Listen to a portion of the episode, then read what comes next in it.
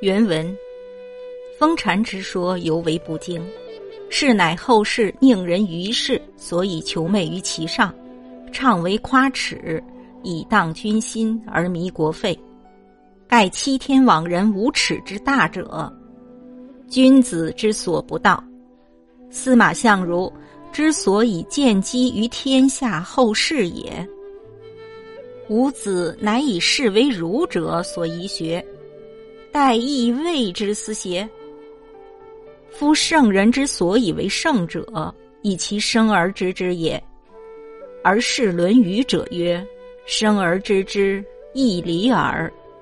若夫礼乐明物，古今事变，亦必待学而后。”有以验其行事之时，夫礼乐明物之类，国有关于作圣之功也。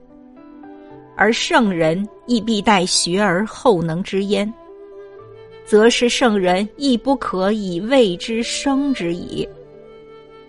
为圣人为生之者，专指义理而言，而不以礼乐名物之类。则是礼乐名物之类，无关于作圣之功矣。圣人之所以谓之生之者，专指义理，而不以礼乐名物之类，则是学而知之者，亦为当学知此义理而已。困而知之者，亦为当困知此义理而已。今学者之学圣人。于圣人之所能知者，未能学而知之，而故急急焉求之圣人之所不能知者，以为学。吾乃失其所以希圣之方于。凡此皆就吾子之所获者，而稍为之分事，未及乎把本色源之论也。译文：风禅之说更不可信。此时后代奸佞之徒为了讨好献媚，夸大其词，借以迷乱军心而浪费国力。这种欺天骗人、无耻之极的卑劣行径，君子不屑谈论。这也正是司马相如被后人耻笑的原因。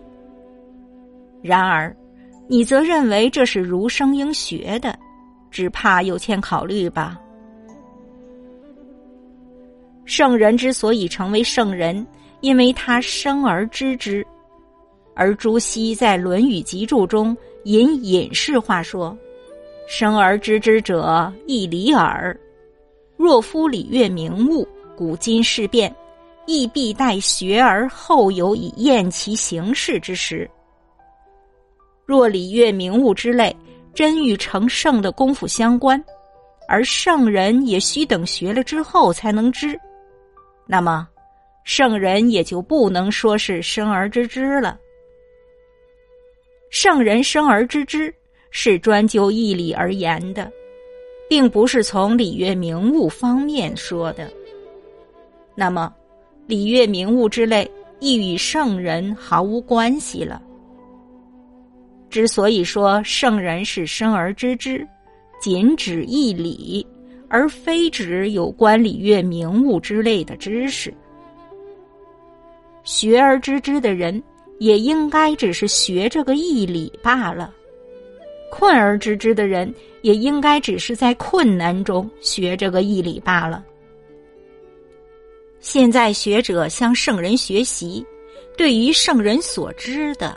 他们不去通过学习而知晓，相反，迫切的把圣人所不能知的来作为学问，这不是将圣人学习的方向给迷失了？